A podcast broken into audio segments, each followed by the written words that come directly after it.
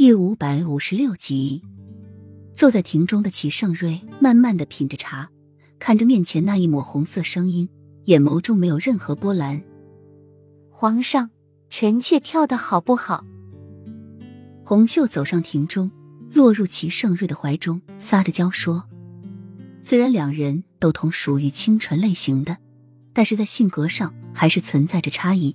齐盛瑞这几日天天都和红袖在一起。”似乎在找一个可以替代洛英的一个人。红袖清纯，样貌和雨涵有几分相似，这让齐盛瑞多少有点宽心，身上的负担也放下不少。但是他在红袖的身上永远找不到雨涵的感觉，每次深望着红袖的眼眸，找不到雨涵的任何影子。齐盛瑞抿嘴喝了口茶水，轻声笑道：“好大手在红袖的背上缓缓的摩擦，想要激起自己一点欲望。”但是奈何，无论他怎么做，就是没有半点欲望。那皇上今晚还在月落阁过夜吗？红袖的眼眸被慢慢的笑意堆满，但是却带着一些失落。皇上是会在他那月落阁过夜，但是无论他怎么诱惑皇上，皇上却一副无动于衷的样子。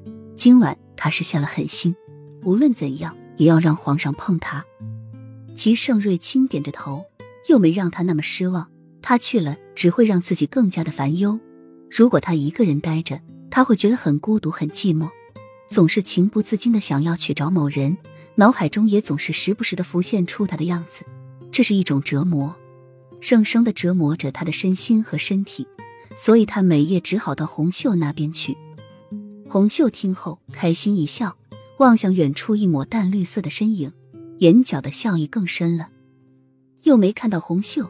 正得意的向他示威，又没当时就气不打一处来。他好心帮他，他不领情就算了，还整日和他耍起了手段。他早就说过皇上，他不在乎。皇上每日跑到月落阁，他也好有机会去享受他的生活。可是这个红袖倒好，他们两人本就是玩手段心机的，自然谁也不愿意输给谁。红袖一次两次他还能忍，但是这第三次他是实在忍不了。